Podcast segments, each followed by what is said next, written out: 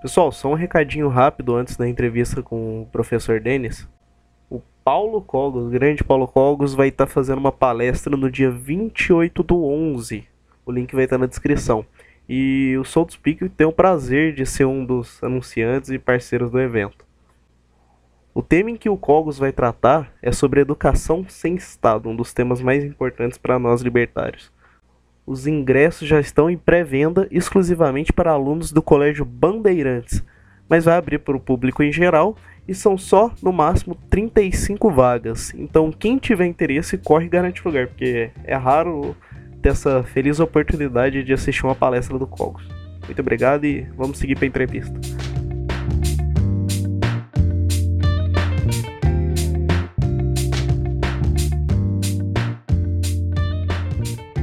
Muito boa tarde, pessoal. Hoje eu vim falar com o futuro ministro da Educação, professor Denis Xavier, da UFO de Uberlândia.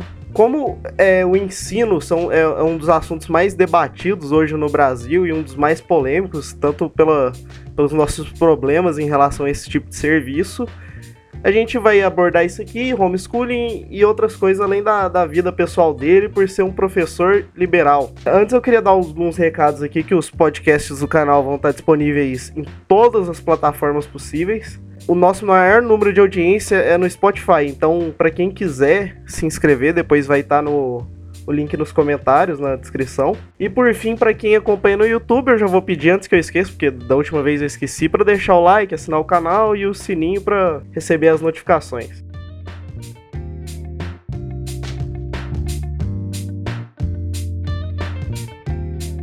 Então vamos ao que interessa. Professor Denis, boa tarde. É... Se apresenta.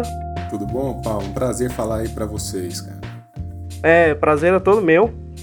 E eu Gostaria de começar pedindo para que você se apresentasse, é, falar das suas ocupações atuais, é, suas formações. Tá legal. Eu, eu sou é, professor do Instituto de Filosofia da, da Universidade Federal de Berlândia. É, a minha formação, é, desde a graduação até o âmbito do pós-doutorado, é, passa pela filosofia antiga, pela ética e pela política. meu mestrado e meu doutorado é, foram dedicados a pensadores do mundo antigo, especificamente Platão, Aristóteles. É, também no pós-doutorado mexi um pouco com filosofia antiga, mas aí já comecei a flertar com alguns aspectos de, do pensamento moderno e contemporâneo no que diz respeito ao liberalismo. E desde então eu tenho me dedicado a esses, esses dois elementos que, na verdade, conversam muito, né? o mundo antigo e o mundo moderno, no que diz respeito ao embate pela liberdade. Então toda a minha, a minha formação acadêmica ela, ela é fortemente ancorada em, em, em questões filosóficas. E quais são suas, suas ocupações atuais? Professor da, da UFO? Isso, isso. Eu atualmente sou professor de dedicação exclusiva da, da UFO, lá do Instituto de Filosofia. Então, é, eu, eu, atuo ali como pesquisador, professor, orientador e, e todas as atividades que, todas as atividades correlatas. Escrevo para jornal também, você sabe que é, eu, eu, atuo bastante nas redes sociais, divulgando as ideias sobre a liberdade. Então é, é o que eu tenho feito ultimamente.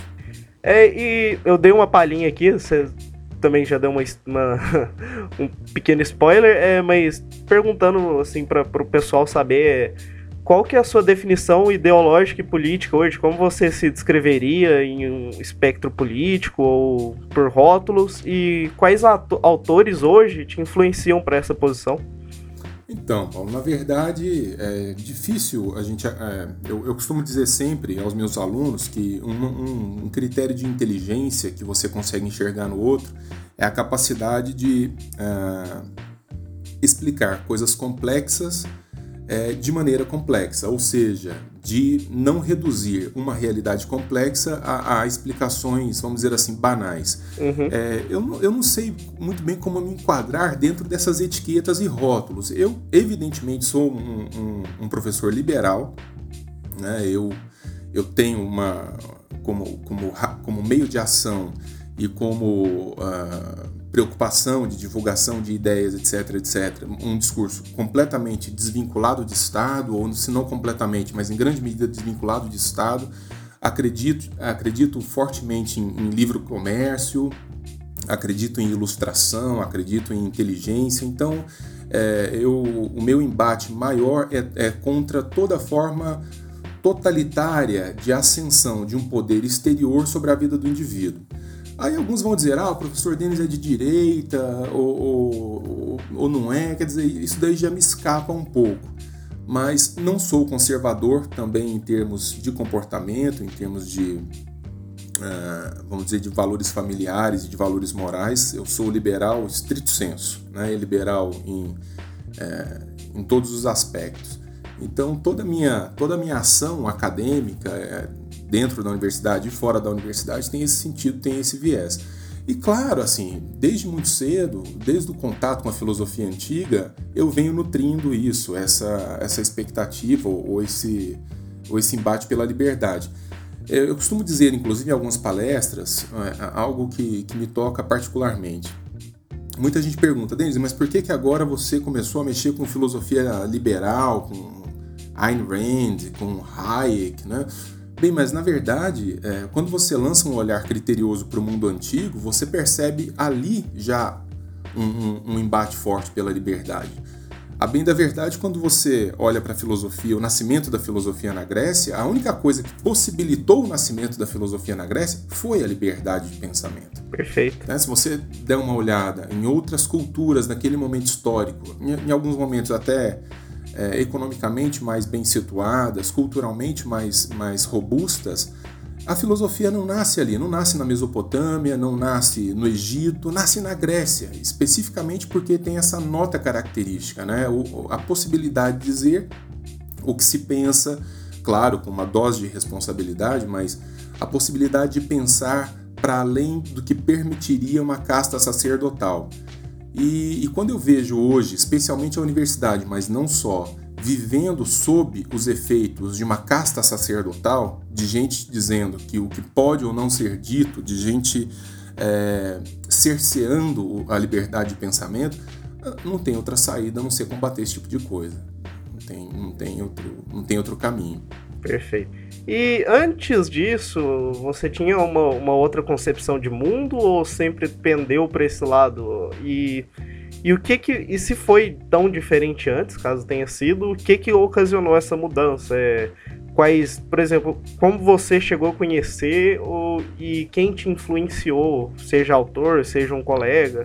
Na verdade, é, o, o, Roberto Campos, que foi um grande liberal brasileiro, ele, ele falava uma coisa bem legal. Assim, ele falava que se aos 20 anos você não é socialista, você não tem coração. Se aos 40 você continua socialista, você não tem intelecto.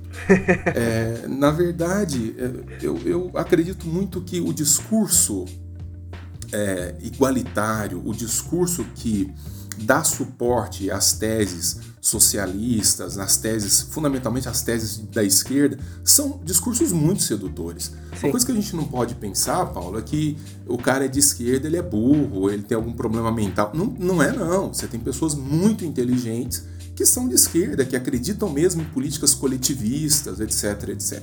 A grande questão é que eles esquecem de combinar com a realidade.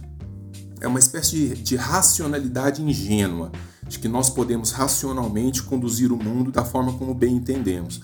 Então, em algum momento da minha vida lá atrás, eu fui, ah, não vou dizer assim, no nível da patologia, como acontece dentro da universidade hoje, mas razoavelmente tomado por algumas ideias de esquerda, né? essa ideia da igualdade, etc. Mas em algum momento você começa a perceber que a coisa não passa por aí, né? Porque nós temos que uh, pensar, antes de tudo, na natureza humana, na natureza da vida social e o que se pode fazer dentro dela. E quando eu comecei a perceber isso, isso se dá por diversos motivos. Vou te dar um motivo que parece estranho.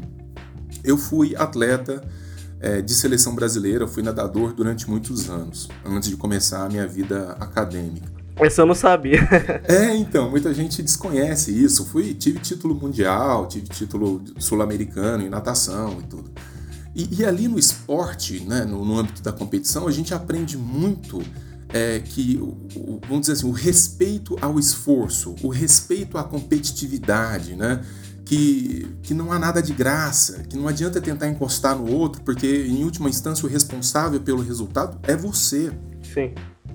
Não é só uma vida acadêmica que leva o indivíduo a pensar como liberal. A sua vida pregressa como um todo, inclusive no meu caso, como esportista. Né? Então, é, e, a, e mais especificamente a natação, que é um esporte bastante solitário, você não pode colocar a culpa em ninguém pelos seus mal, maus resultados. Bem individualista. É, cara, isso, isso me ajudou de maneira extraordinária a perceber que a liberdade é extraordinária. E ela vem, claro, com uma dose de responsabilidade. Então é preciso. Você não pode pegar só o bom da coisa e depois não ter o, a responsabilidade que acompanha. Uma vez que você assume esse, esses dois lados da moeda, é algo extraordinário, funciona muito bem. Ótimo.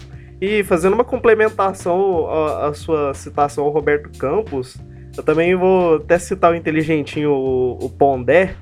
Ele diz que é muito sedutor na, na adolescência aquela noção de destruição de hierarquias, de, de não ter respeito a, a, uma ordem superior. E isso muitas vezes atrai também a ideologia de esquerda para jovens que têm aquela, aquela sensação de rebeldia, de liberdade, alguma coisa do tipo. Cara, mas essa é uma coisa que eu não consigo entender. Veja, hoje, enquanto a gente conversa, eu tô com 40 anos de idade. É, então já tem um tempinho que eu saí da minha adolescência e, e eu não consigo entender o seguinte, O que, que eu entendo por uma postura rebelde dentro da universidade?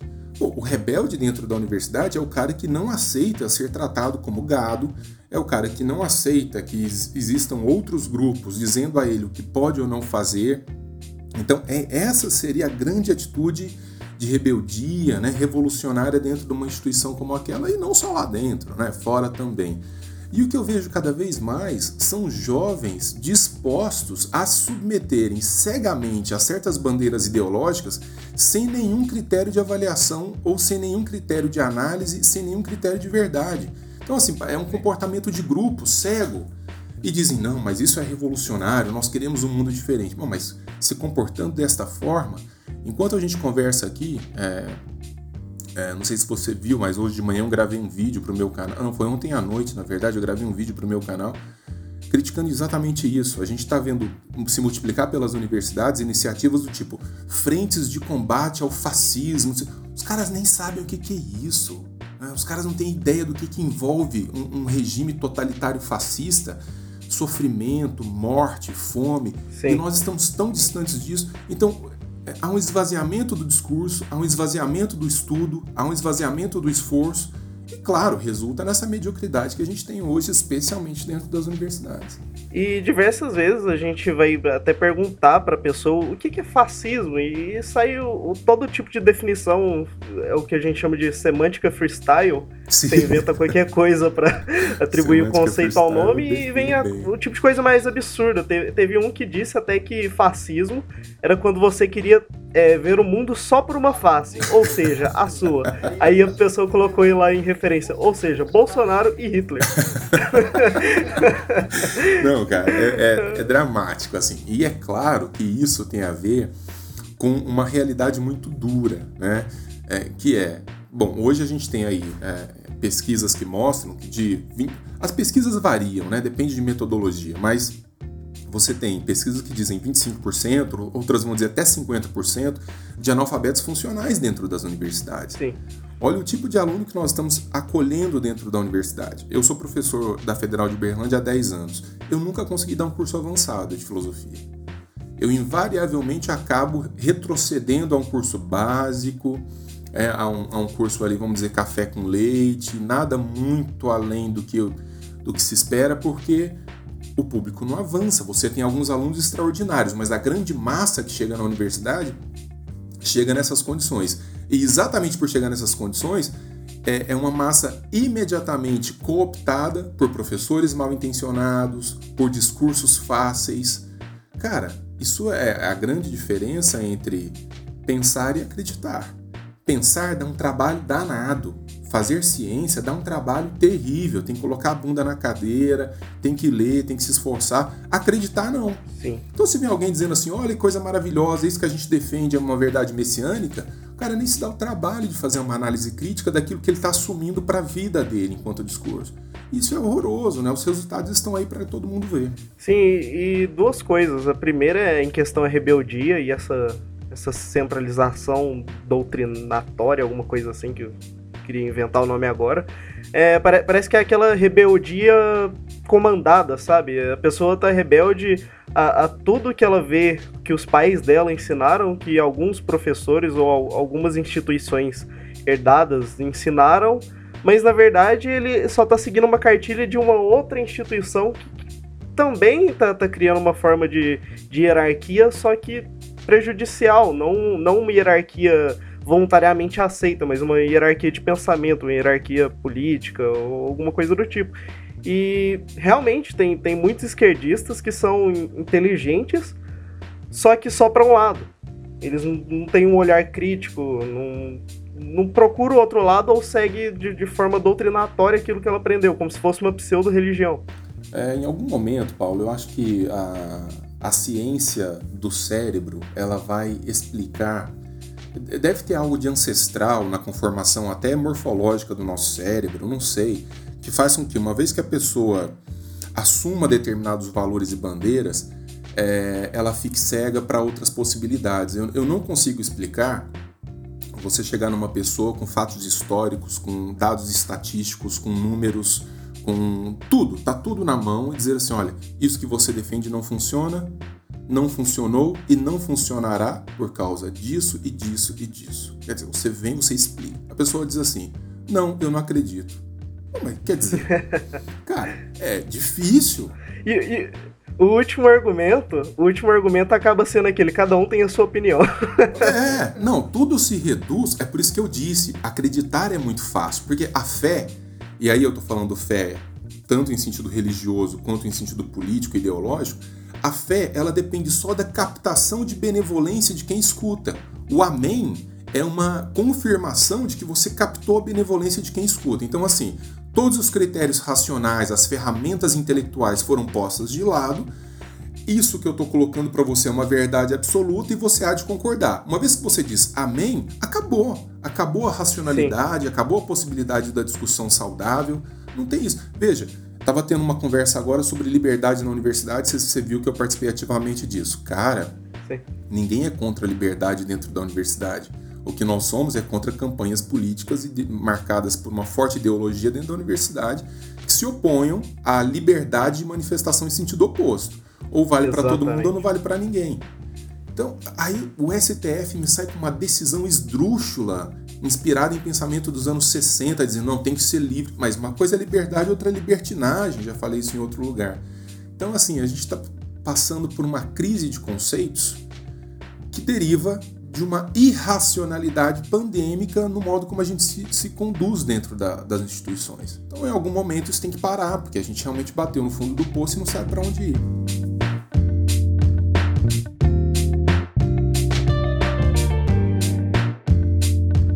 E eu já vi no seu Facebook até. É, de vez em quando acontece alguma mensagem de, de algum aluno anônimo meio irritado com as suas posições políticas. Aí, e eu até gostaria de perguntar e pedir para você até falar para o público. É, já teve algum problema profissional no meio acadêmico? Por claro. exemplo, perder alguma grade de horário, uma limitação claro, do cargo, ou seja, claro. perder o aumento você, ou discussões com colegas? Quando você adere a uma posição liberal como a minha, a um discurso liberal, e se engaja nesse discurso liberal, dentro da universidade você não faz isso impunemente. Principalmente na federal. Não, não tem jeito. Você tem que saber que há um preço a se pagar. Então, assim, imediatamente você tem punições institucionais é, que você tem que saber que, que elas vêm. Então, assim, processos administrativos, ameaça de processo judicial, processo judicial, é, demissão de cargo de, de, de confiança, é, exoneração. Isso aí tem aos montes. Eu já passei por isso. Tenho, eu acho que hoje já não sofro tanto com isso porque de alguma forma eles perceberam que não adianta me atacar, porque assim eu vou continuar fazendo o que eu faço. Então a, a esquerda, principalmente, ela trabalha muito com é, com a ideia de dizimar a reputação do adversário né, e atacar por todos os lados. Sim. Quando eles percebem que não, não tem efeito em determinada pessoa, eles desanimam e ficam ali falando pelos bastidores. Então, as, uma ou outra mensagem que acaba chegando a mim é uma mensagem anônima, atravessada, mas nada importante, já não tem mais. Mas houve um momento lá atrás que a coisa foi muito tensa. E eu tenho muitos amigos, muitos colegas, professores que não dão a cara. Gente liberal, gente de direita, gente conservadora que não dá as caras. Vem no inbox, fala: "Denis, eu acompanho, eu tô delirando". É isso mesmo, mas não tem a menor coragem de vir a público marcar a posição, porque a perseguição é mesmo severa. Em algum momento isso vai acabar, Paulo. Eu acredito nisso, né? Pelo menos nesse grau que a coisa atingiu, isso vai acabar. Mas ainda tem, tem bastante. É, eu, eu não sei nessas proporções, nunca vivi isso, mas de vira e mexe, meus familiares também me aconselham a, a ficar calado, a não... Sim, sim. Eu falo para os alunos, tá, Paulo? Eu falo sempre para os alunos. Tem muito aluno que vem até mim relatando casos de perseguição ideológica dentro de sala de aula. Os caras sofrem, você sabe muito bem disso. A molecada sofre na mão de professor doutrinador. Sim. O que, que eu digo? Olha, a universidade é uma passagem. Você vai encontrar pessoas imbecis, você vai encontrar pessoas inteligentes. É, é um reflexo do mundo. Então, assim, vale a pena peitar um professor dentro de sala de aula se você não tem respaldo, por exemplo, da administração superior para te defender, não vale. Se você tiver uma administração superior forte para dizer o seguinte: o que está acontecendo lá, vamos atrás, é diferente. Mas a própria estrutura de poder das universidades é, abre espaço para esse tipo de violência contra o aluno. Então eu digo, quer saber? Fica no canto, faz a prova, termina a matéria, passou com 60? Ótimo, rua da linha, não fica nessa coisa, né, nesse engajamento de sofrimento, porque a estrutura ainda é muito viciada, a estrutura ainda é muito envenenada. Sim. E até mudar, o, a, a corda vai arrebentar sempre pro lado mais fraco. É, a única vez que eu tive coragem de peitar um pouco essa história foi quando eu tive do meu lado o coordenador do meu curso. Fora isso, eu preferi ficar calado. Isso é legal. É, a, a união, nesse caso, é muito importante. Você sabe que a gente passou o filme do Olavo aqui na Federal Aí os caras falam assim, ah, Olavo, é, cara, é um filme, pelo amor de Deus, é só um filme, não é pornográfico, não é nada, é só um filme é, exibido dentro da, da universidade. E a gente estava meio preocupado, porque estava naquela época que no Brasil houve casos, inclusive, de violência, embate dentro da, um embate físico, né, dentro da universidade. Sim. Mas é, ninguém se mete. E ninguém se mete porque a gente já tem grupo. Sim. De repente, os liberais, mesmo os libertários, anarcocapitalistas e toda essa gangue do lado de cá, as pessoas começaram a se unir e começaram a não aceitar esse tipo de intimidação feita gratuitamente. Então, e às vezes assim, até fazer pressão inversa. Claro, no atacado a gente consegue se defender bem hoje. Né? Você tem diversas organizações estudantis, mesmo de professores. Mas no varejo, aquela relaçãozinha lá do professor com o um aluno em sala de aula, a gente ainda não consegue avançar tanto porque aí é uma questão estrutural, institucional que tem que ser modificada. E o que eu acho que está tendo é, é, atualmente é um desespero, porque eles tinham o, o, todo o poder político, o monopólio. Eles tinham todo, todo, toda a academia para eles, eles tinham toda a mídia. E agora eles estão perdendo cada vez mais isso, com a internet, com, com as eleições que tiveram, com os grupos surgindo, e, e às vezes eles até partem para agressão física, para ameaça, para quebra de carro, mas isso só sinaliza que eles estão desesperados, que eles estão perdendo e provavelmente vão continuar perdendo. Vai, vai ser uma derroca, derrocada ainda maior. Cara, e assim, mas é, é, importante a gente delinear uma coisa, né? E eu sempre digo isso onde quer que eu vá.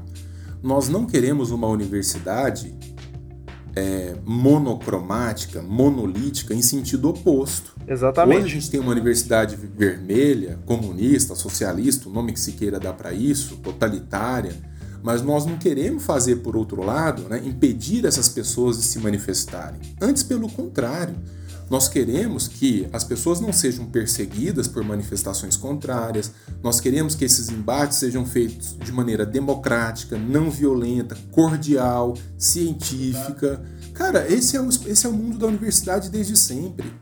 Né? Então, assim, não é para fazer um discurso dogmático em sentido contrário, porque senão não resolve, né? Vamos dizer, o remédio sai, sai, a dose pode ser alta demais. Nós queremos o equilíbrio, né? que as pessoas não sejam julgadas, por exemplo, para assumir um cargo administrativo ou um aluno para assumir uma, uma posição dentro da universidade, porque é de direita, é de esquerda, é liberal ou não é, mas porque é competente, porque faz bem o trabalho. Então é isso, né? Acho que a gente está caminhando em passos muito lentos para isso, mas vai melhorar, eu tenho certeza de que vai melhorar. Exatamente. E, e, se for pro pensamento ser hegemônico, que é quase impossível, que seja pelo menos de forma voluntária, que seja por um debate racional e que o outro lado se convenceu, não porque o outro lado ficou com medo de falar pelas ameaças. Cara, mas você sabe muito bem, eu vejo, eu te acompanho e você faz essas leituras dos liberais, dos conservadores. Veja, é, você sabe que eu tenho aquela coleção, eu coordeno aquela coleção Breves Lições, que, tem, que vai apresentando paulatinamente autores liberais, conservadores. A gente já teve o, o, o Hayek, depois nós tivemos a Ayn Rand. Sim. Começo do ano agora a gente tem Thomas Sowell e Hope. E, e, e nós vamos ter 10 livros nessa série de né, nessa coleção. Perfeito. Os meninos não conhecem. Eles não conhecem, cara. Eu tenho dado palestras no Brasil inteiro. Eu apresento o pensamento desses caras, desses autores, os moleques ficam de queixo caído. É como se eles tivessem travado contato pela primeira vez com um mundo que eles, do, do qual eles jamais ouviram falar. Então, como é que você pode admirar ou levar em consideração aquilo que você não conhece? Exatamente. Não tem jeito. Então, os meninos têm que estar permeáveis a isso. Você vai a uma escola de economia, como na Federal de Berlândia, eu, eu não sei se isso é fake news, então eu não vou afirmar de maneira segura. Mas eu sei que tem vários semestres só de Marx. E você não tem um semestre, ou acho que tem uma matéria é, optativa de escola austríaca. Eu também já vi uma, uma grade de horário lá que era, parece que era Marx 1 e 2 e Keynes 1 e 2. Nada de. pensa, nada de... pensa a cabeça de um cara desse. Vai sair de uma escola de economia, tendo estudado Marx 1 e 2, Keynes 1 e 2, e aí depois as optativas, Marx 3, 4, 5, 6. Então, não tem um autor liberal, não tem um Hayek, um, prêmio Nobel de Economia que, que, prega a liberdade nas relações econômicas. Exatamente. É uma loucura, cara. É uma, é uma coisa doentia. Não pode. Isso não pode acontecer. Então, é preciso mudar os rumos dessas cátedras dentro das universidades para que elas não se tornem o que já se tornaram feudos de interesses subjetivos. A universidade não é lugar de feudo de interesse subjetivo. Então, é, é lutar por aí. E só para complementar isso, é, eu já li bastante sobre as histórias do, dos autores da escola austríaca, boa parte deles. E tem uma linha, por exemplo, Mises, Hofbard e Hoppe, eles eles são conhecidos por terem meio que sido isolados academicamente pela intransigência e pelas opiniões. Só que o Hayek, ele ainda conseguiu fugir disso. Ele foi para os Estados Unidos, teve um convívio com o pessoal da escola de Chicago, teve uma certa dificuldade, e mesmo assim ele se sobre, sobressaiu e antes disso mesmo ele ganhou o Nobel. Ou seja, nem, nem esse isolacionismo acadêmico que foi feito com alguns autores serviria para ser desculpa para não se apresentar um Hayek. Claro. Claro, não, não tenha dúvida. E outra, hoje nós já temos uma perspectiva histórica da coisa. Nós não estamos mais submetidos a um momento histórico que fez com que naquele momento eles ficassem isolados. Exatamente. Então, quer dizer, nós já deveríamos nesse momento, a gente está em pleno século XXI, já termos é, é, desatado esses nós ideológicos para pelo menos conhecer o diferente. Conhecer. Então, assim, ah, eu quero continuar marxista, eu quero continuar gramsciano, porque eu realmente aceito essas teses como verdadeiras. Ótimo, mas se deixe, é, pelo menos, tocar minimamente, se deixe frequentar aquilo que é diverso. Seja para você sedimentar suas posições de maneira criteriosa. Perfeito. Mas o que acontece não é isso, cara. O povo tá cego. Povo tá cego. Então, é aquilo que eu disse no começo. Você diz assim, não, olha, isso aqui é mesa, isso aqui é madeira. O cara, não, eu não aceito. Não, como é que você não aceita? Não, não tem uma questão de aceitar. você percebe? Eu não, tenho, eu não tô perguntando assim, ah, o que, que você acha disso? Não, é madeira e é mesa. E a gente tem que partir disso. Mas os caras basicamente não aceitam. Sua casa tá pegando fogo. Na minha, na minha opinião, não tá. na minha opinião, não tá. Aquilo não é fogo, você está me oprimindo porque não é fogo. Cara, assim, é completamente surreal. Então a gente tem que retomar aí um certo grau de racionalidade. Mas você sabe, enquanto a gente está conversando, eu me lembrei agora de um texto que todo mundo tem que ler antes de morrer. Que se chama é, O que é o esclarecimento? E foi escrito por, por Immanuel Kant. E, e, ali ele fala uma coisa muito legal. Ele diz assim: olha, em determinado momento da nossa vida, nós somos é, biologicamente condicionados a uma condição de menoridade, a uma situação de menoridade. Então, ninguém vai chegar no moleque de 6 anos e perguntar assim: ó, oh, você quer fumar ou você não quer fumar? Não tem sentido. O menino é tutelado. O pai diz: você não vai fumar, né? então é natural. Sim. Agora, chega um determinado momento que o nosso intelecto ele se emancipa, então você tem que assumir as rédeas do próprio intelecto. Há aqueles que evitam isso, permanecendo numa menoridade intelectual, mesmo quando o intelecto já pede uma certa autonomia. E ele vai dizer isso por dois motivos: preguiça e covardia. Ele vai dizer: esses são os dois motivos pelos quais as pessoas escolhem permanecer na minoridade intelectual, mesmo podendo dar esse salto para a ilustração, para o esclarecimento. Perfeito. Então, cara, dentro da universidade a gente vai ter que combater muito essas duas coisas. A preguiça, que leva à adesão a bandeiras sem nenhum tipo de critério ou de análise, e a covardia, ou seja, o medo de se opor ao status quo. Quando, na verdade, a oposição ao status quo, essa sim é uma atitude revolucionária, diferenciada, que deveria caracterizar a ação do jovem ali dentro. Perfeito. Eu não sei se foi o Bastiat que disse, mas tem aquela, aquela frase: a covardia moral eterniza o mal. É uma frase perfeita.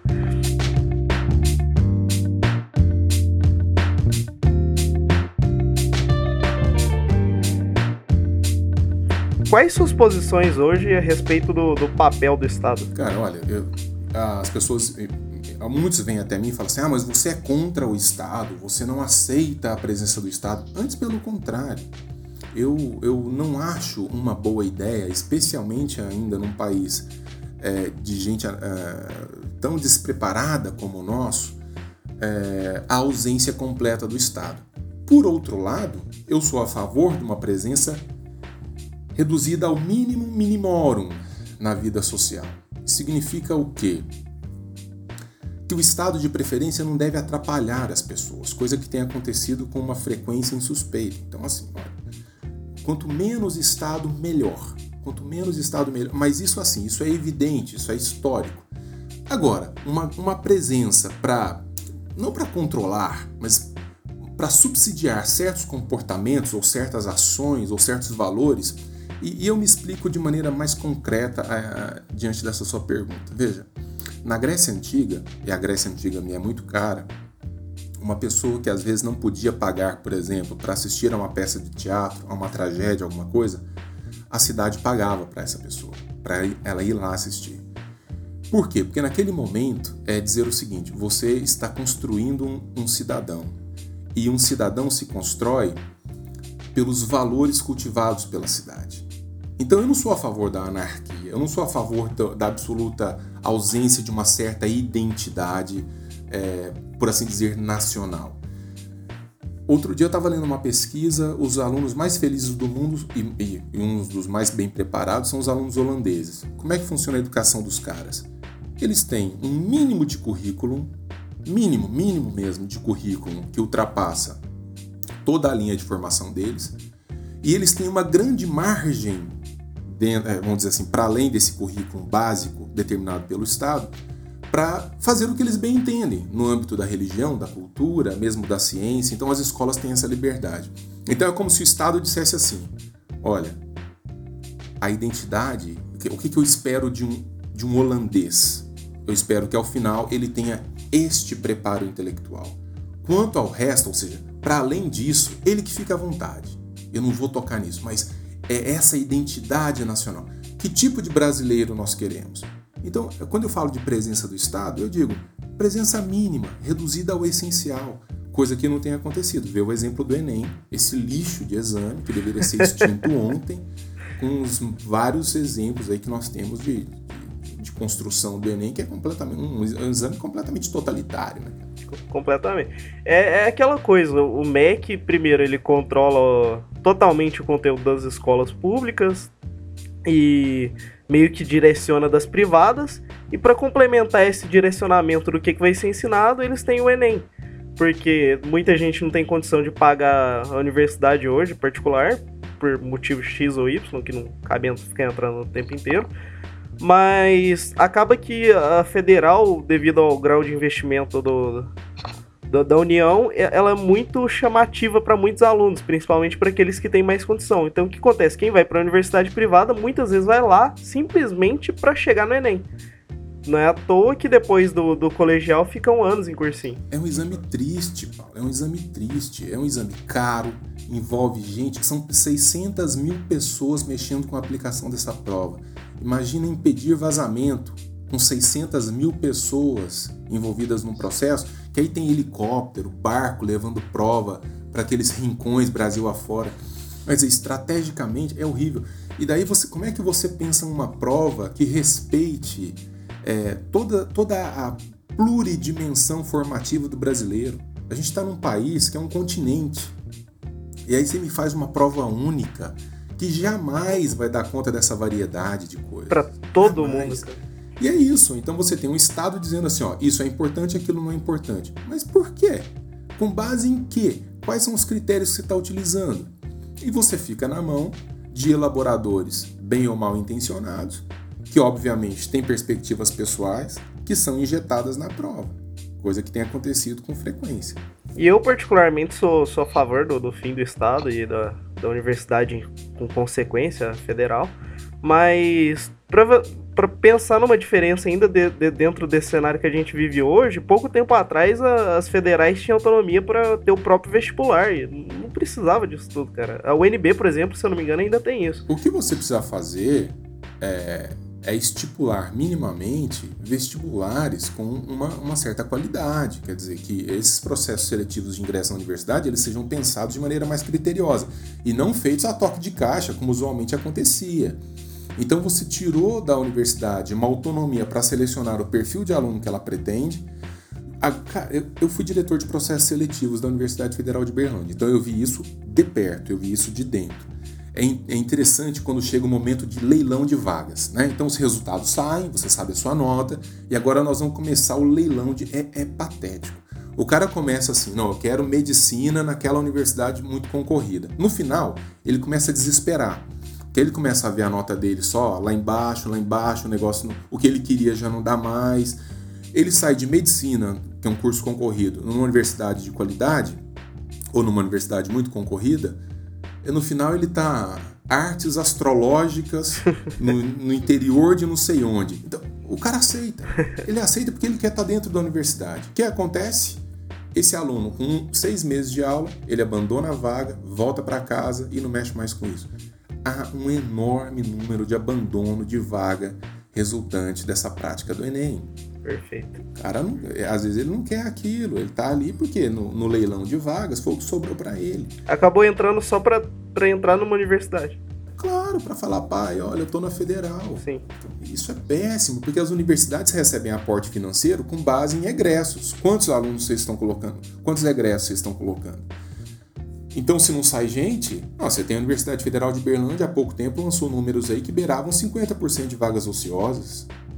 Meu Deus. É, cara, é coisa demais. É toda uma ah. estrutura estatal subutilizada. As pessoas não, as pessoas estão se lixando. A universidade ela está se tornando irrelevante.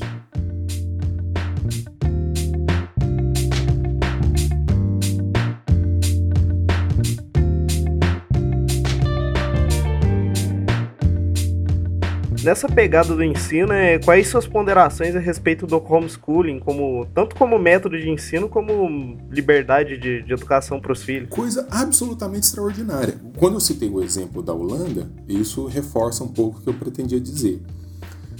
Se você tem um currículo nacional mínimo, então vamos lá, olha, de tal idade a tal idade, o cidadão brasileiro tem que saber no mínimo isso daqui bem gente, sem criar gênios, sem criar, né, sem coisa mirabolante. bom, no mínimo isso daqui. Depois, de tal idade a tal idade, ele tem que saber no mínimo aquele outro negócio lá. Olha, você pode muito bem criar sistemas de avaliação relativos a este conteúdo mínimo. E por que não dar liberdade para os pais ensinarem os seus filhos dentro de casa? Porque os meninos serão avaliados institucionalmente da mesma forma. Então, quer dizer, os caminhos adotados pouco interessam quando o que está em jogo é o resultado. Perfeito. Então, olha, se tem pais né, dispostos a ensinar os meninos dentro de casa, no conforto do lar, na segurança do lar, pois que façam isso. Ah, mas os meus filhos precisam de convivência social. Cara, mas a convivência social não se dá só na escola. Exatamente, e, esse é um dos pontos que eu, que eu mais vejo baterem e é irracional, cara, porque existe clube de futebol, existe clube de xadrez, clube de sei lá o que, rede social. Você vai jogar bola, você vai pro clube de xadrez, você vai para a roda de capoeira, você tem um mundo lá fora. A gente está falando de formação acadêmica, de formação escolar. Exatamente. Então, quer dizer, não é porque eu faço um curso EAD, mesmo no âmbito da universidade, que eu não convivo com mais ninguém. Minha vida não se reduz a isso. Então, é o que eu falo, cara. O Estado tem que parar com essa mania de querer salvar o indivíduo dele mesmo. Essa é a coisa mais criminosa que o Estado faz. É, então, assim, esses dias eu estava vendo uma, Esses dias de algum tempo, uma reportagem mandaram tirar o sal da mesa do restaurante para proteger a saúde. Mas, cara, mas vê o grau de intromissão do Estado na vida do sujeito. Se eu quiser me empanturrar de sal, isso é um problema meu. Ah, mas depois do sistema público de saúde. Pois penalize o cara. Ah, você tá assim porque você comeu muito sal, então agora você vai ter que pagar parte do seu tratamento. Pronto. Agora, essa coisa de querer salvar o, a pessoa dela mesma é deplorável, é deprimente. Já viu a, a resposta que, se eu não me engano, foi o Bar do Capelão fez para essa lei? Não, não, cara. Ele, ele, pendurou o sal em cima da mesa, cara. Ele deixou flutuando. Ele é genial. Aquele é mais ANCAP do que todos os ANCAPs que eu conheço. Eu vi aquela sacada dele lá que tinha que fechar o bar, né? Tinha que fechar o bar tá hora. Ele fechou e reabriu. Falou, ó, oh, pessoal, vamos sair todo mundo. Reabriu meia hora depois, os caras, ó, oh, mas não pode. Falou, não, eu fecho esse horário, mas é porque eu abro muito cedo. Cara, genial.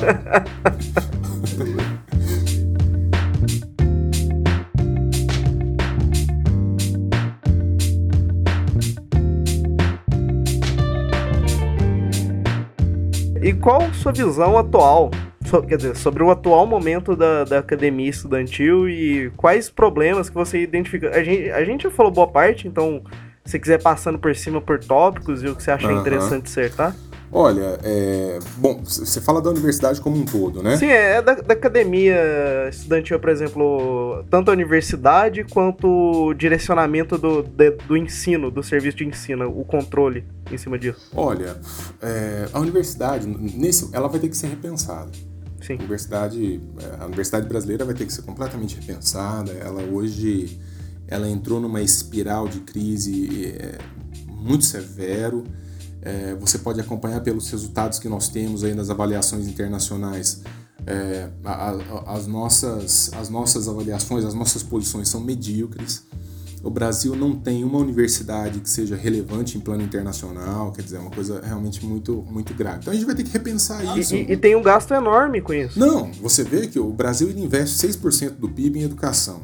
Proporcionalmente é mais do que, por exemplo, os Estados Unidos, que investe 5 ponto alguma coisa. E outras nações que têm resultados muito melhores do que o nosso.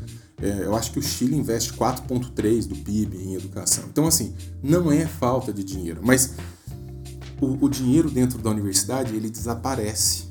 Ele desaparece em iniciativas completamente inúteis do ponto de vista social. Não estou dizendo que a ciência, especialmente a ciência de vanguarda, ela tem que se pautar pela utilidade imediata, mas ela tem que ter uma repercussão social em alguma medida.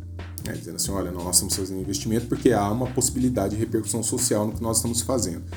Por exemplo, tem uma coisa que me é muito cara, você pega as maiores universidades do mundo, públicas, fazem fortes parcerias público-privadas. Sim. Aqui, você pega na Federal de Berlândia outro dia, eu achei um documento, acho que de 2000, eu não lembro exatamente a data, mas é recente, produzido pelo sindicato, dizendo o seguinte, dizendo por que, que nós não podíamos aceitar em hipótese alguma dinheiro privado dentro da universidade. Nós estamos de brincadeira.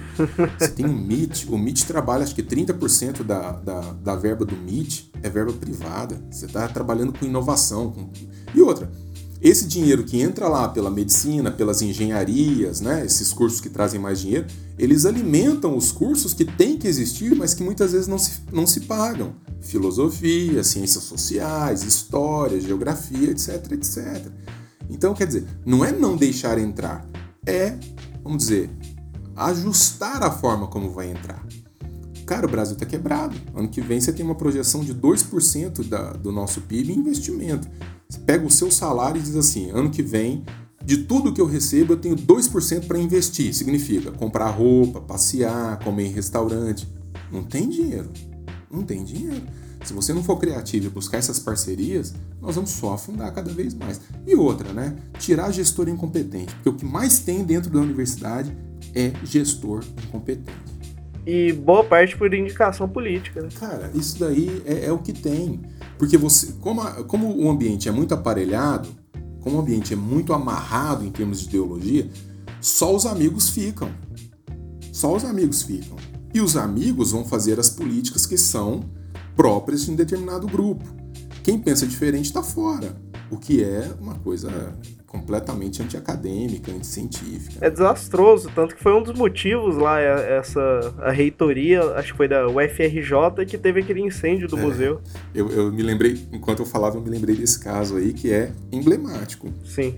Mas aquilo ali foi porque deu muita vamos dizer assim, tornou uma coisa muito visual, né? Você vê um, um museu daquela importância pegando fogo. Mas tá tudo assim, cara. Tá tudo assim. Você chega com alternativas para conseguir dinheiro dentro da universidade, isso é completamente ignorado. Eles querem aqueles fundinhos governamentais com os quais já estão habituados.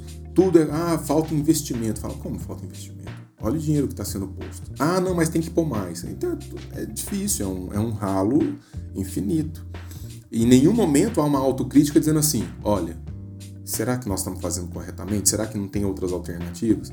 Caramba, a gente está falando de universidade, a gente não está falando de um boteco de esquina. Né? Como você não consegue gerar uma riqueza, fazer parceria com gente que bote riqueza dentro da universidade, né? não tem o menor sentido. Teve até um, um, professor de física que eu tive na Uniub, ele contou que Enquanto ele fazia doutorado, eu não lembro no que, o, o colega dele recebeu um investimento enorme para fazer um doutorado sobre corte de carne.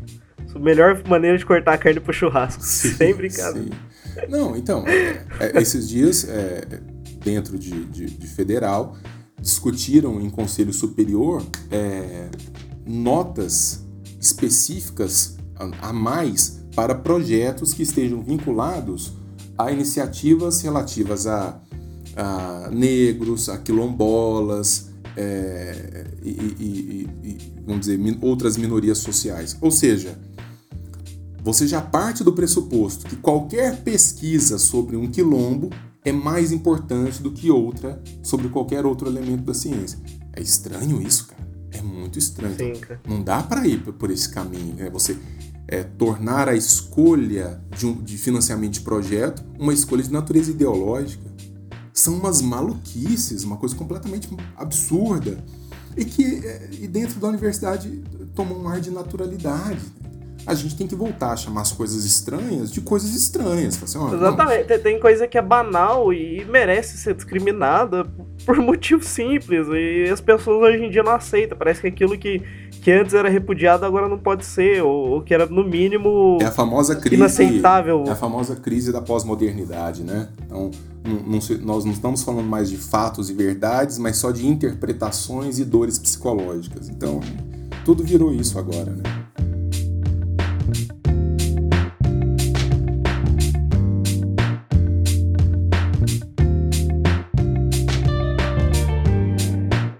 E sobre a melhoria na academia estudantil, quais. É, você trouxe boa parte aqui qual método, se hoje você fosse um reitor ou um ministro da educação, que você vai ser daqui a alguns meses, quem não sabe, é uma piada que...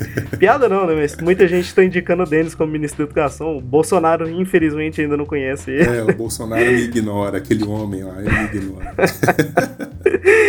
Mas o, o que você faria? Qual seria a sua estratégia para fazer essa melhoria aqui? Tá, vamos lá. Se eu fosse reitor, se eu fosse reitor de uma universidade, algumas ações que eu tomaria imediatamente. Certo. Primeiro, eu é, exoneraria todas as pessoas que exercem determinados cargos estratégicos por muito tempo. Beleza. Há um comportamento viciado. Né? Eu, eu fiz parte de gestão e assim, às vezes você fala assim, bom, eu tenho que fazer um pagamento de determinada coisa. Sai da minha mesa, tem que parar na mesa do pró-reitor fulano de tal. Tá, então vamos encaminhar esse documento. Mas ele tem que passar por três outros setores. Mas por quê? Não porque normalmente é assim que se faz. Fala, não, você não está entendendo. A minha pergunta é por que normalmente faz, faz assim? Não, porque é costume. mas nós estamos de brincadeira. Então, assim, a universidade ela é completamente tomada por, é, vamos dizer, rituais administrativos atrasados, é, que privilegiam muito mais a máquina do que o fim para que serve a máquina. Então, eu ia dar uma dissolvida nisso. É, reestruturar é, cargos de confiança, reestruturar car cargos técnicos. Tem muita gente fazendo pouca coisa e pouca gente fazendo muita coisa, então você tem que repensar essa distribuição. Olha, eu, eu diria o seguinte: é, premiar resultado, produtividade, é, vamos dizer assim, é, privilegiar ciência de qualidade independentemente de é, discursos ideológicos.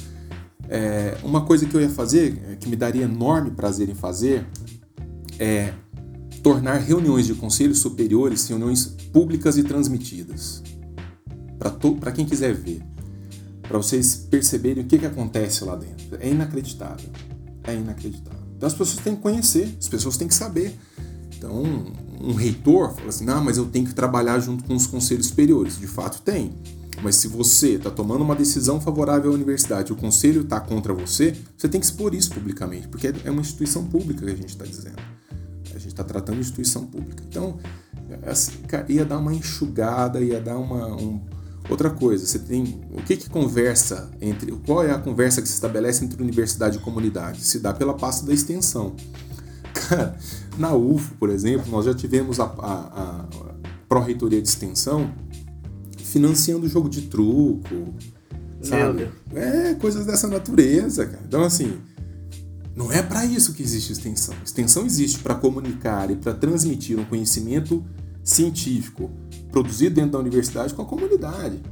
Então, na verdade, é o seguinte: tem que é, desopilar o fígado da universidade, quer dizer, ventilar os corredores, tirar toda a burocracia. É, esses dias eu estava olhando, salvo engano, tem 40 pessoas, eu acho, trabalhando dentro da garagem da Universidade Federal de Berlândia. Cara, como assim? Tem tanta gente enfiada lá para mexer com o carro. Não sei nem porque que uma universidade tem garagem. Não sei, mano. Você tem Uber, coloca os caras pra andar de Uber. Sabe? Então, assim, uns gastos inacreditáveis. Então é o que eu falo. Dinheiro tem. E você pode ainda incrementar com parcerias público-privadas. E mesmo público-público, por exemplo, com as prefeituras e tal. Mas não fazem porque é, é confortável reclamar. reclamar. Se você faz, é, você acaba perdendo a chance de, de chorar. Né? Então, e dizer o porquê que você não faz as não realiza. Né? Pois é, e é, a gente foi tomado em. Hoje a gente já foi roubado esse ano, hoje saiu a notícia, se eu não me engano, foi 2 trilhões Sim. em impostos. Sim. Se falar que não tem dinheiro. Não tem base. Desculpa, mas. Não tem base. tá queimando dinheiro, só pode, cara. Agora, lá no âmbito de um Ministério da Educação, que aí a gente está falando de um amplo, de um espectro mais amplo de poder, é, eu lutaria fortemente por políticas de voucher.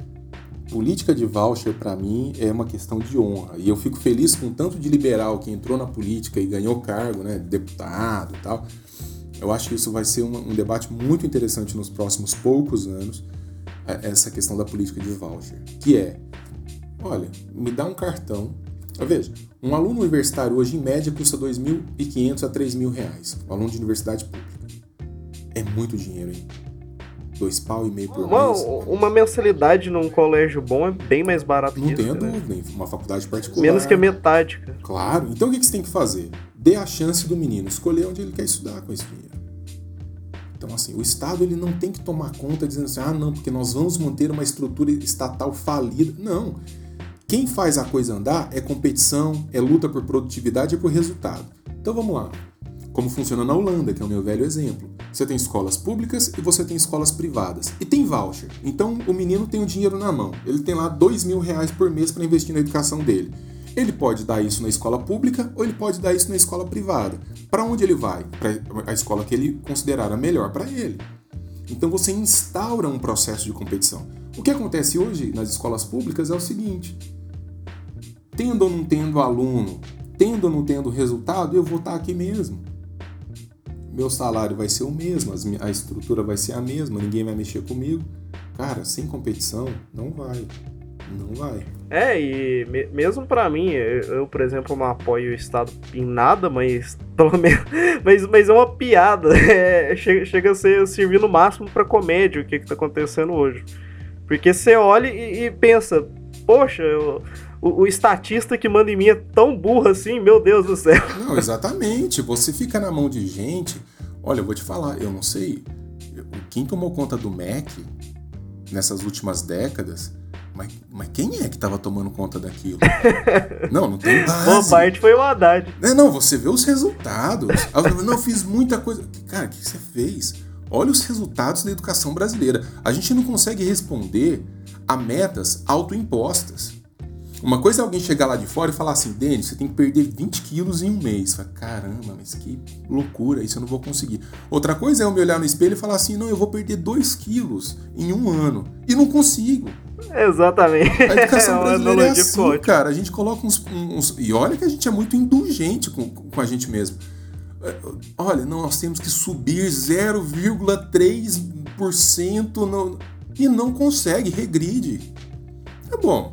MEC para quem então? Pra, pra... Agora, o, o, atual governo, o que vem por aí, deu uma sacada, teve uma sacada extraordinária. Tirou as universidades do, do plano do Ministério da Educação e tacou lá no Ministério da Tecnologia excelente, porque você já respira novos ares, tá lá na mão do astronauta, vamos ver o que, que ele vai aprontar, mas para dizer a mensagem é clara: universidade é lugar de ciência, tecnologia, inovação, vanguarda de pensamento. Ah, luta de classes e não sei, cara, pelo amor de Deus, ninguém mais fala sobre essas coisas no mundo, no mundo civilizado. Tenha santa paciência. É só se espelhar em, algumas privadas que tudo bem também tá, tá contaminada, mas em alguns exemplos você consegue ver que, que, que eles não desviaram para esse, pra esse ramo. Alguns ainda são.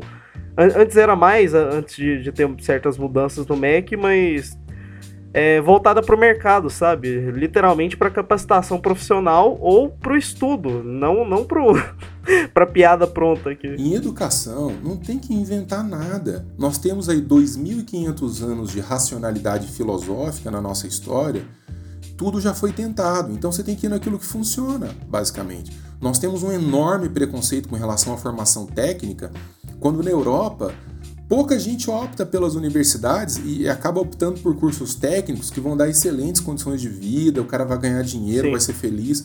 Então, assim, aqui no Brasil, sucesso é ter feito universidade. Então, o cara vai, se forma em filosofia, continua fazendo o trabalho braçal que ele fazia a vida inteira e fala assim: sucesso, estou formado. Mas parabéns, não, sei, não adianta de nada. Não adianta de nada. É, não, e principalmente depois da, da, da eleição no, no, dos primeiros governos do Lula, que, que o diploma ficou completamente valorizado. E o pessoal ficou literalmente puto da cara quando o Bolsonaro disse que o jovem tentara por diploma, mas é verdade. Exatamente. Hoje a pessoa tem três formações para ganhar menos que, que, sei lá, um Exatamente. motorista, um Uber, Exatamente. alguma coisa assim. Eu sou muito mais um, um eletricista bem formado de que cheio de doutor em filosofia ou em história por aí, tentando viver de bolsa, eh, claudicando para todo lado. Então você tem que pensar em termos de interesse nacional. Isso passa por uma valorização ajustada daquilo que realmente é importante para o país. Então, houve uma reprodução cega de, de, vagas dentro da universidade, de ampliação cega. Cara, vou te contar. Curso de filosofia da UF, no qual eu tô, é, do, do, qual eu sou professor, a gente tinha um curso noturno, salvo engano, com 40 vagas. Eu, eu me lembro, acho que uma vez na história nós tivemos ali três candidatos por vaga no geral, tinha mais vaga do que candidato, ou alguma coisa parecida com isso, meio que empatava. Então, curso que tem baixa demanda.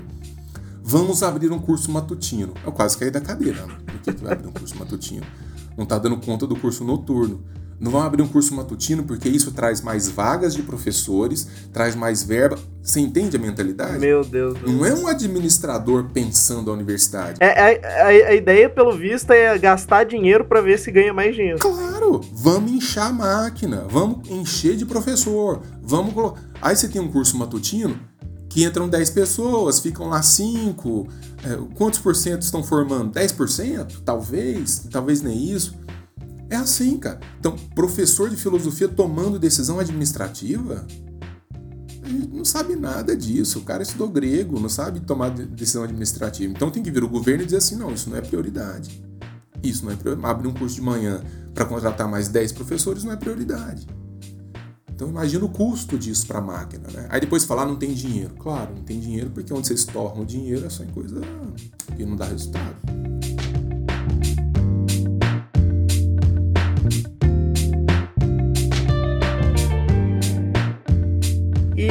Numa visão assim até instintiva ou pessoal, ou talvez até técnica, se você quiser, quais suas expectativas para 2019?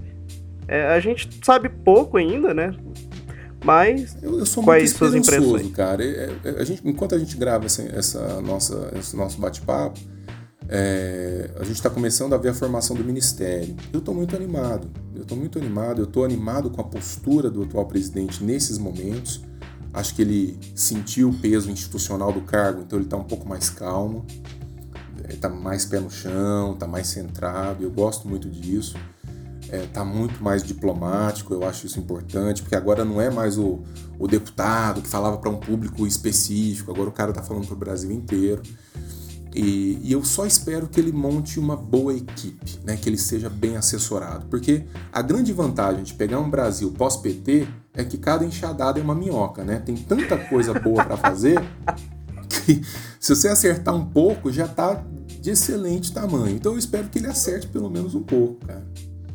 Eu acho que se alguém cego tentar escrever sem ser em braille uma medida provisória, já fica melhor do que os 12 anos de PT. Não, é, a coisa, a coisa toma uma dimensão tão absurda que é isso mesmo, assim. Então, esses dias eu me vi, eu, eu, eu acompanhei muito algumas declarações do Paulo Guedes, né?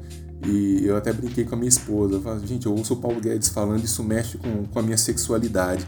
O cara ele dá umas declarações, mas é finalmente, finalmente alguém falando que precisa ser falado, né? Alguém dizendo que precisa ser dito. Agora, vamos passar para a prática. Então eu espero que eles, que eles continuem firmes nesse propósito de diminuir Estado, enxugar a máquina, conferir mais liberdade às pessoas. Eu já vi o presidente falando sobre estar tá de olho nas listas tríplices de reitoria, lista tríplice de, de procurador da República. Isso é muito importante para desaparelhar então, assim, olha, eu acho que vai ser um ano.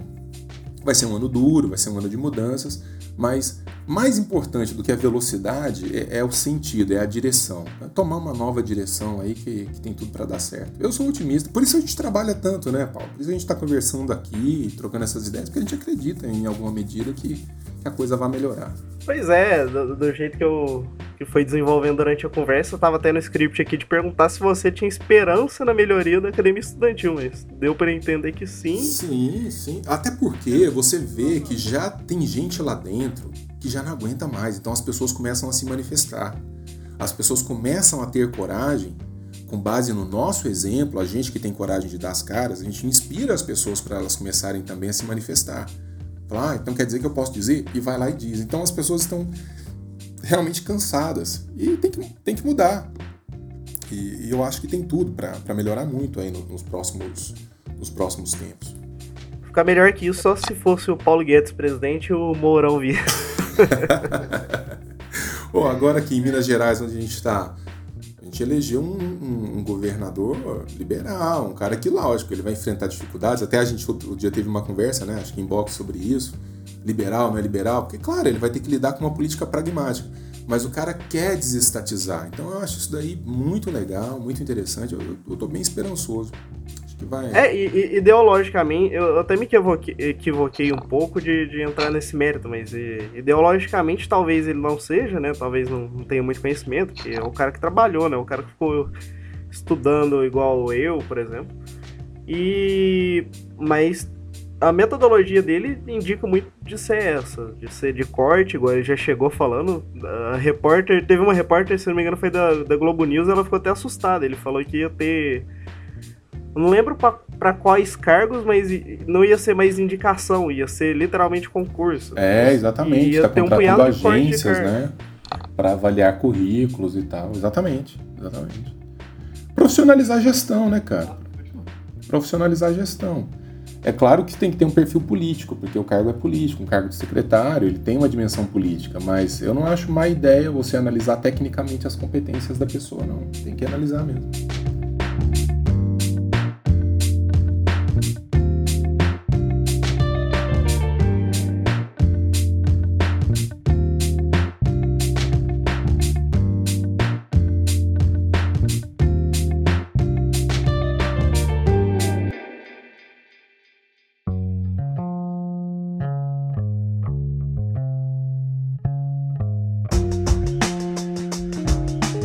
Para pro povo conhecer um pouquinho mais do, dos seus gostos, vamos um bate-bola aqui. E primeira pergunta, cerveja ou bebida preferida? que eu sei que você gosta.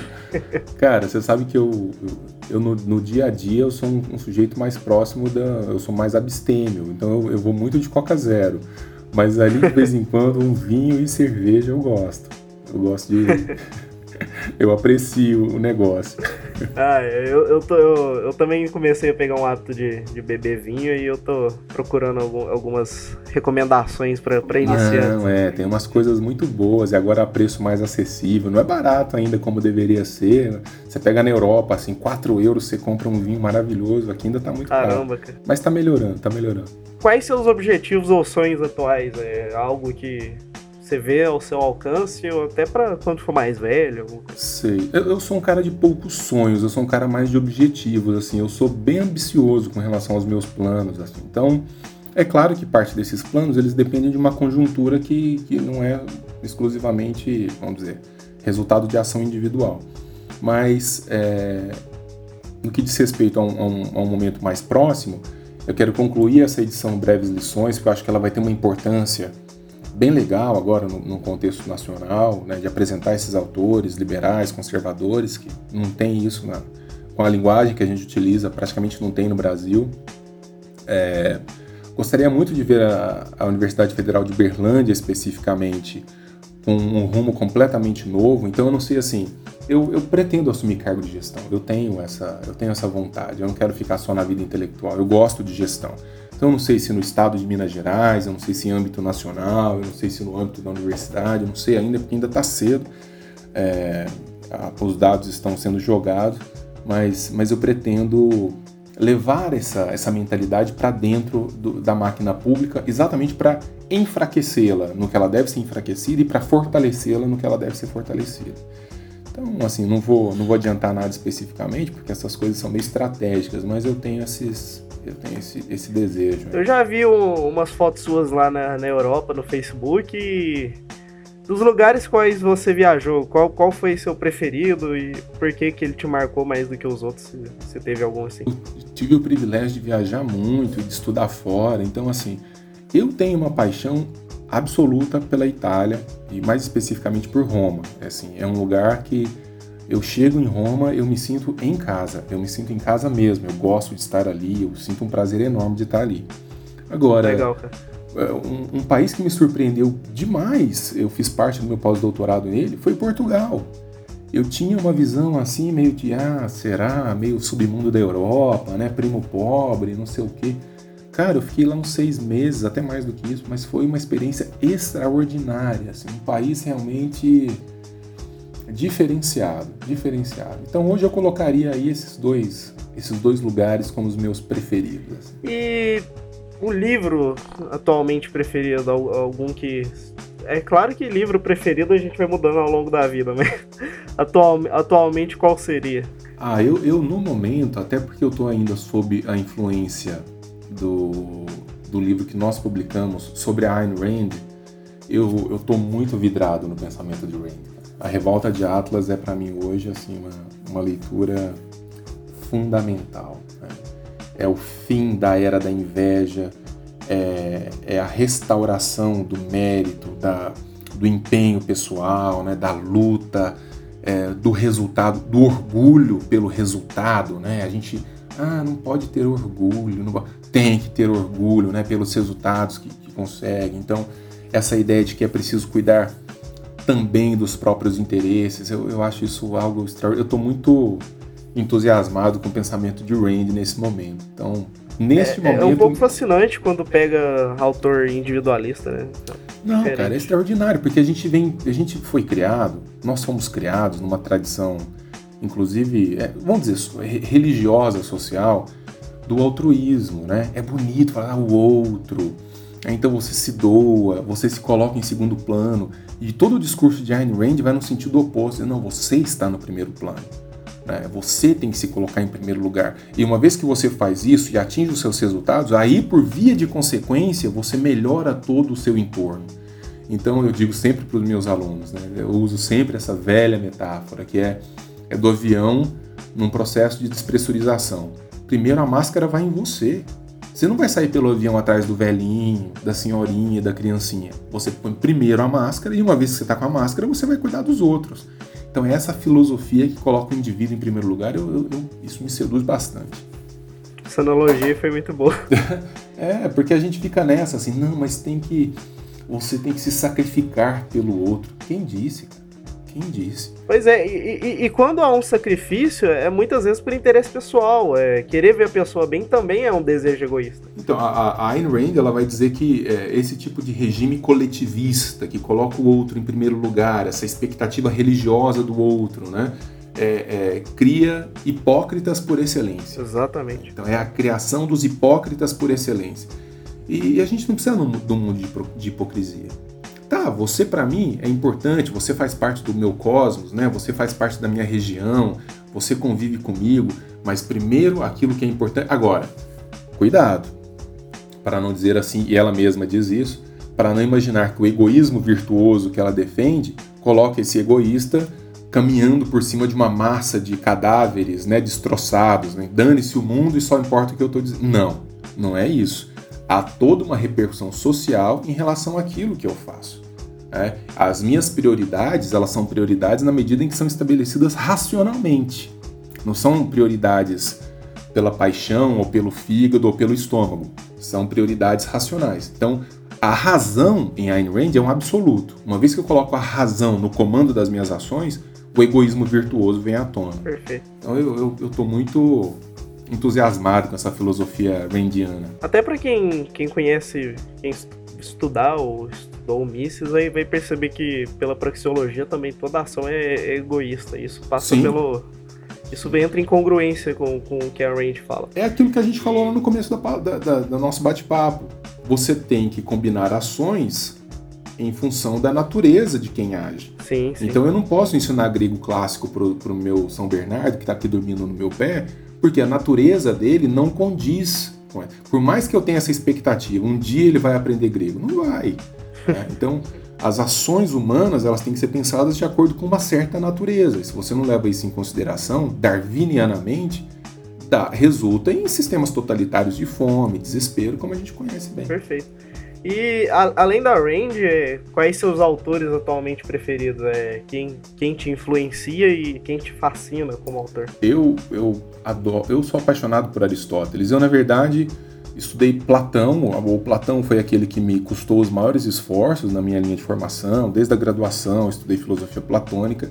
Mas de um tempo para cá, especificamente no universo da filosofia prática, Aristóteles é o cara, é o cara, né? Eu leio a Ética Nicômaco, então assim, a coisa para o mundo atual, eu acho que ele é, ele é o remédio perfeito, assim, é de uma sagacidade ao analisar aspectos da nossa existência prática e realmente, assim, chama muita atenção. 2.500 anos depois, puxa vida. E sua, sua linha epistemológica também deve ser em rumo de Aristóteles, né? É, eu sou, eu sou essencialmente um professor de filosofia antiga, né? Que começou a flertar há algum tempo com filosofia moderna e contemporânea é, dentro do discurso da liberdade.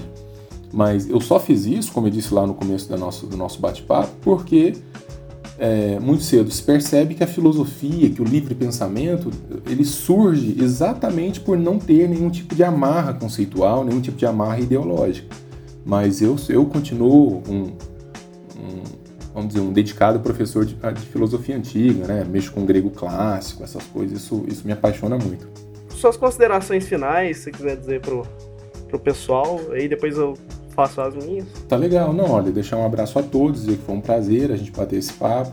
É, e, e, fundamentalmente, sabe que uma coisa que me preocupa muito é que as pessoas se deixem permear por conhecimentos diferentes. Eu acredito que a nossa saída, que a, que a solução nossa para esse país é, é educação, e a educação passa por uma, uma possibilidade criteriosa de conviver com o diferente. Isso se faz com treino faz de maneira é, objetivamente racional por treino. Então, não aceitar aquilo que vem fácil como explicação qualquer, né? se colocar sempre uma dúvida, uma interrogação. E o exercício filosófico de pensar o mundo é sempre um exercício inconclusivo. Aí que está a beleza da coisa, né? As posições vão sempre mudando, vão sempre sendo revistas. Então, ah, se existe alguma mensagem a deixar, seria essa. Se deixe permear, busca conhecer o diferente. E eu acho que a gente tem um caminho bom aí pela frente. Perfeito. E é, gostaria de fazer um elogio, que é, eu admiro muito os trabalhos locais, a, a sagacidade, a, a, a, não abaixar a cabeça para pro, os tipos de establishment que a gente vê, que a gente é constantemente bate de frente.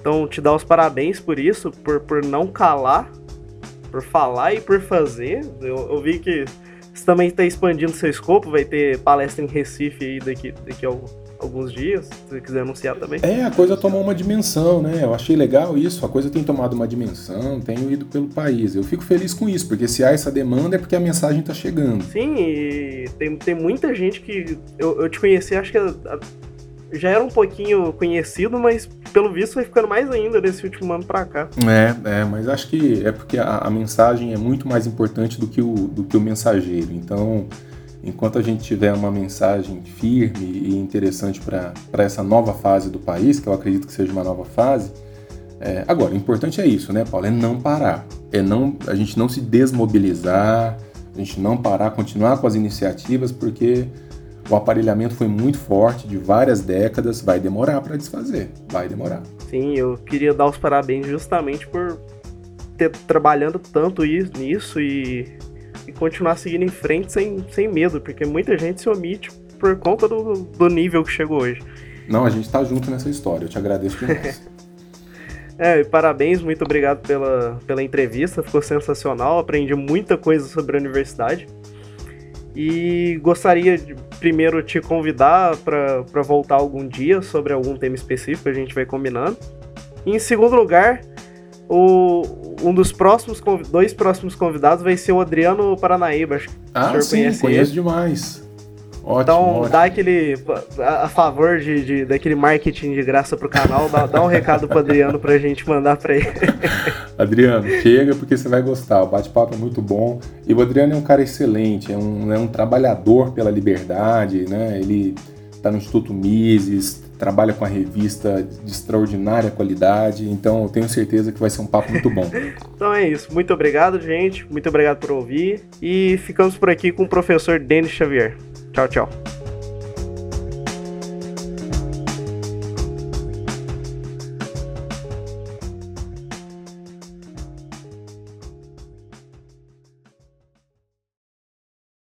So to speak.